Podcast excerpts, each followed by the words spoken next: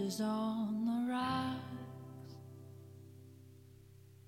Where I go to collect my thoughts of this new life. I think I see a new light. Coral garden lives below. The pink expanse above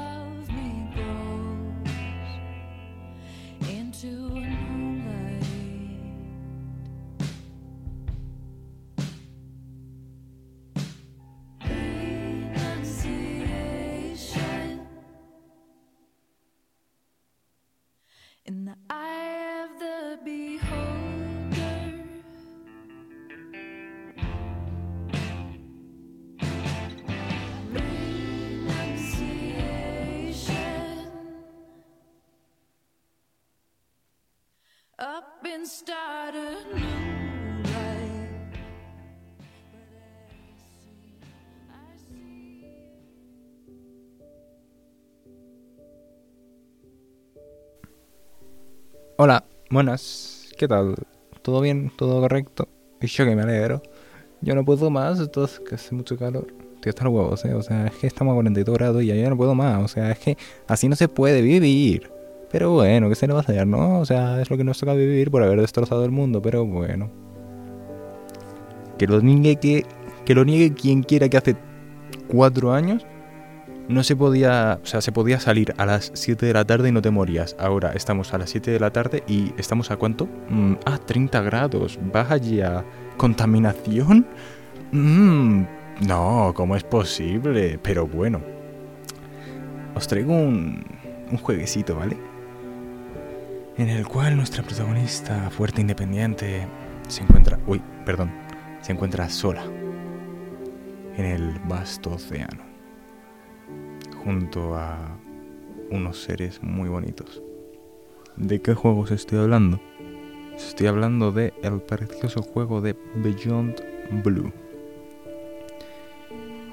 Un juego cuyos desarrolladores, que son Eline Media, que la sede central está en Nueva York y su fundación fue en el 2007, ¿vale? Eh, un juego, bueno, una compañía, ¿vale? Unos desarrolladores que tienen, aparte de este juego, otro, otro más, que seguramente traiga, ¿vale? Porque es una pequeña joyita. O sea, va sobre. sobre esquimales. Las historias de los esquimales, las leyendas. En el cual protagonizamos con una personita, una niña, que huye de todas esas leyendas junto a su pequeño lobito blanco o zorro blanco. La verdad es que no, no sabría decirte muy bien lo que es ahora mismo. Pero yo creo que es un zorro blanco de las nieves. O sea, no hay cosa más bonita que eso. O sea, un zorrito albino, chicos. Por favor, me vais a decir que no. Pero ese no es el tema principal de hoy.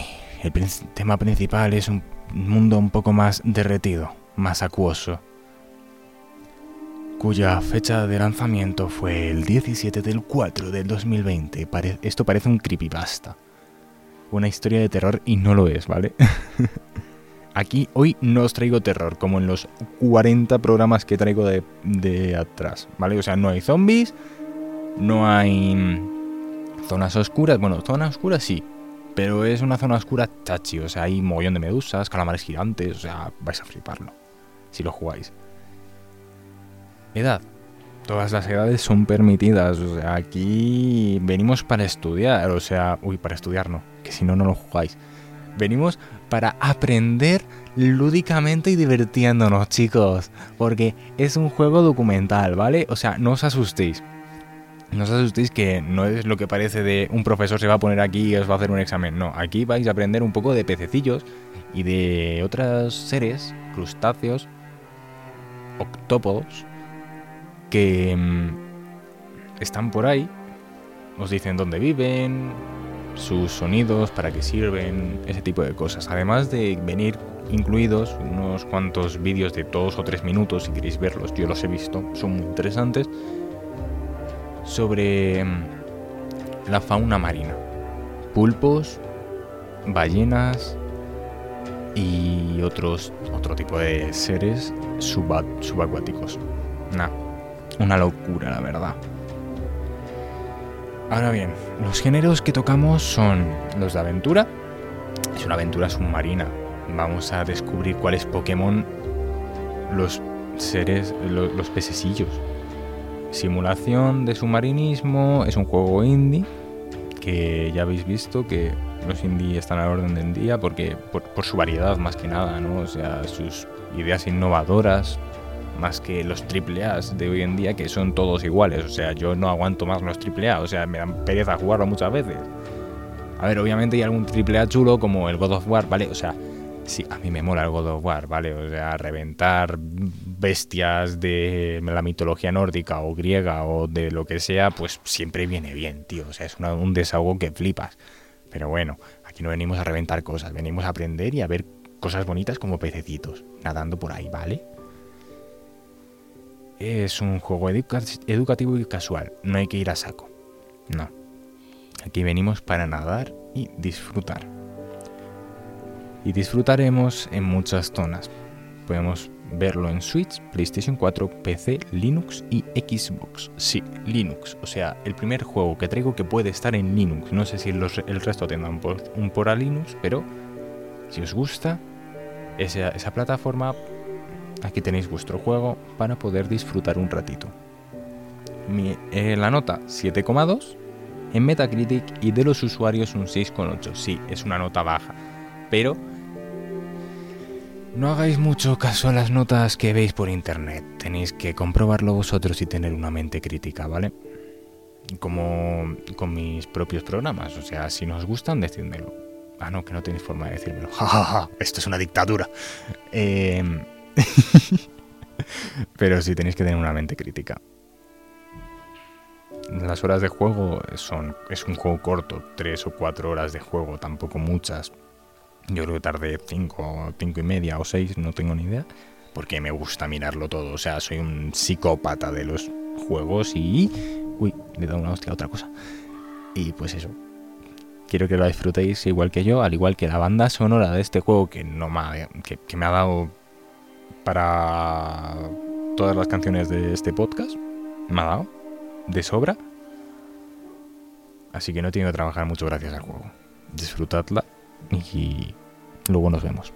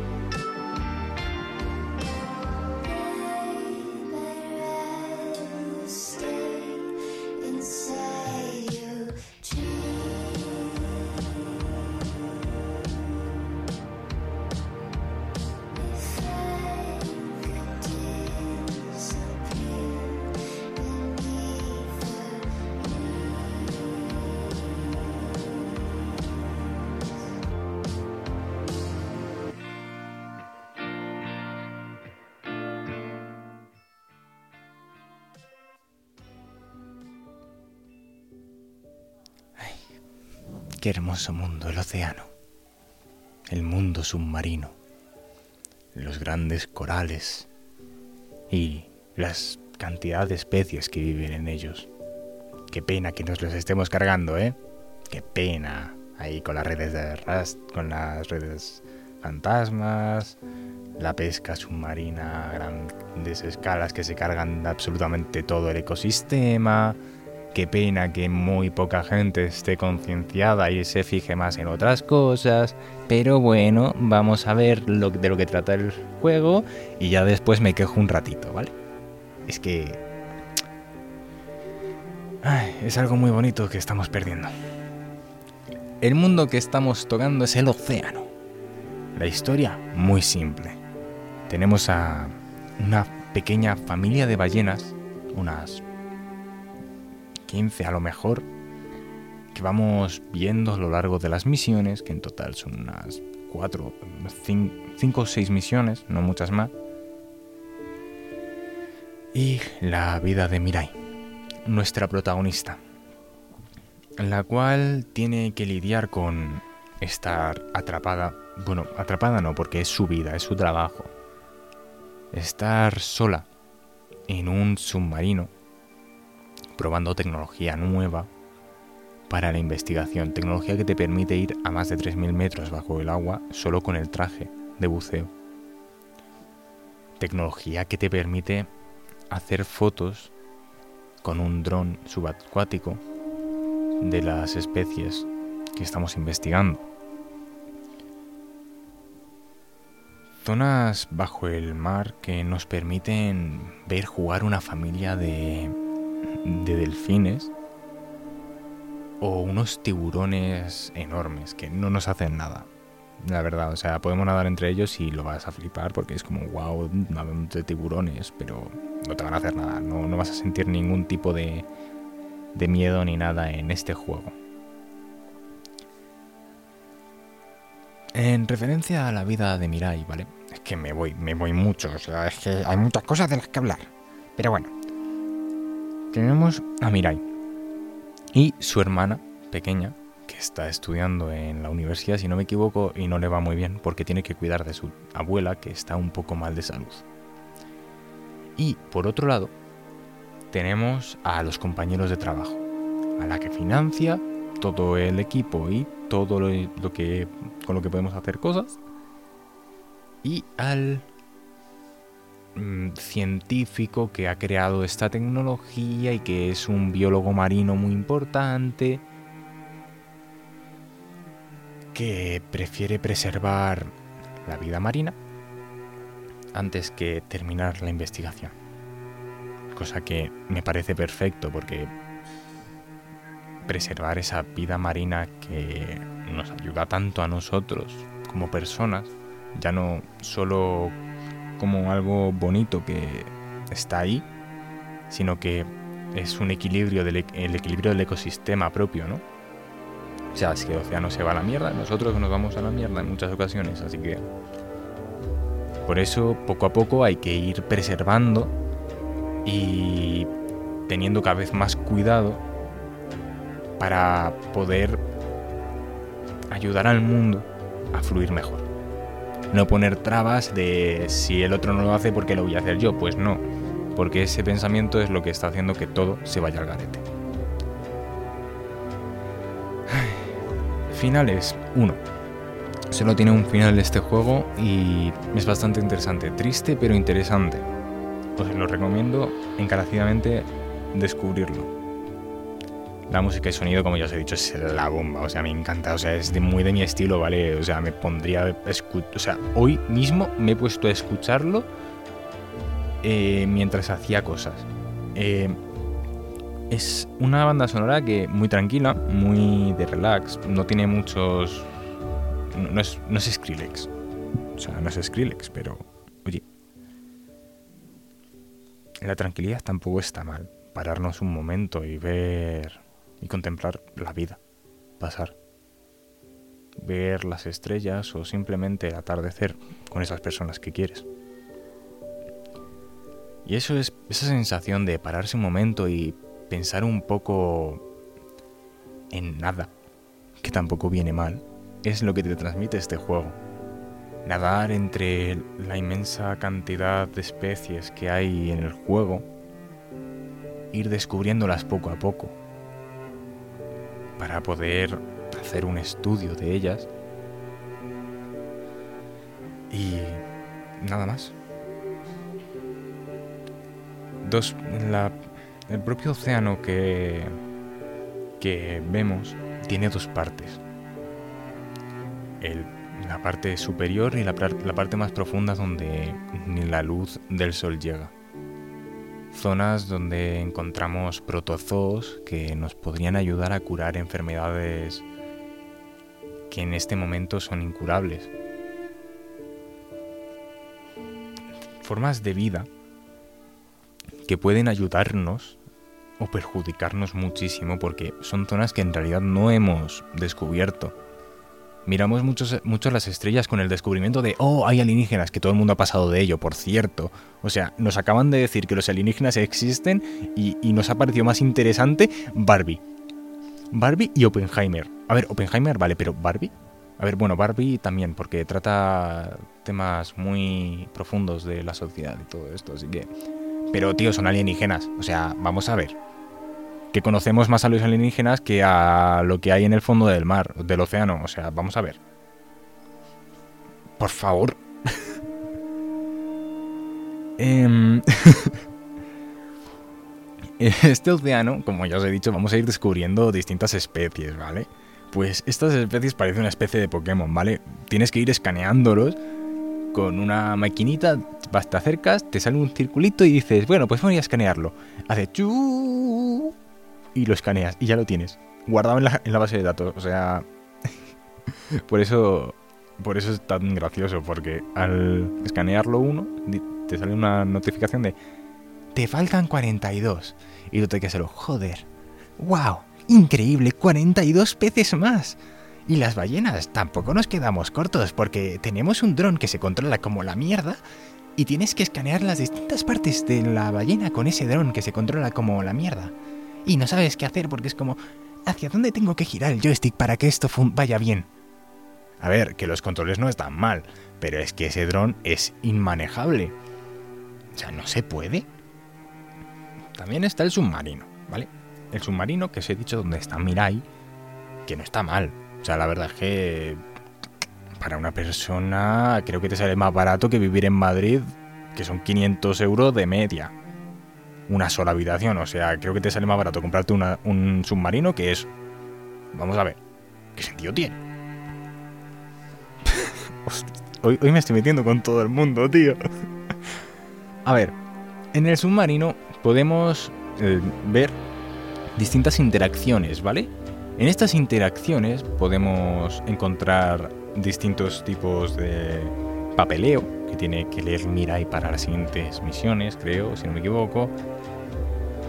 Libros sobre ballenas, pequeñas anotaciones que tiene ella de la investigación que está haciendo sobre todas las especies que está descubriendo y tenemos una pantalla holográfica en que sale cuando interactuamos con ella donde podemos ver los modelos 3D de los pececillos, super monos, por cierto, que hay algunos que brillan en la oscuridad.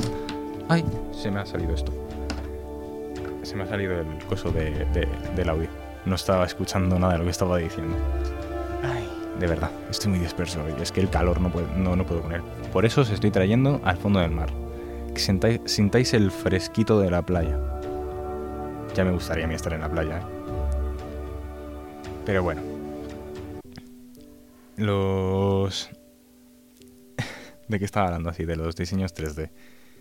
Los modelos 3D son simples, tampoco hay mucho. O sea, los ves igual en la pantallita que en el propio, en el propio mar. mar. Ya saliendo de ahí un poco, tenemos a Mirai con su traje súper tecnológico del futuro cercano, porque tampoco se ubica en una época muy futurista este juego, o sea, tenemos drones que ahora mismo también tendríamos. Lo único más futurista es ese traje que nos permite nadar sin ninguna dificultad a 3.000 metros de profundidad. Ya me dirías tú qué traje de ahora de buceo nos permite estar a tanta profundidad sin espachurrarnos. Iba a hacer una broma muy, muy negra con el, con el submarino que, que se perdió, pero mejor lo dejamos ahí. Lo dejo a la imaginación. Em, en ese traje tenemos distintas luces, una luz roja, una luz azul, una luz blanca y ya está.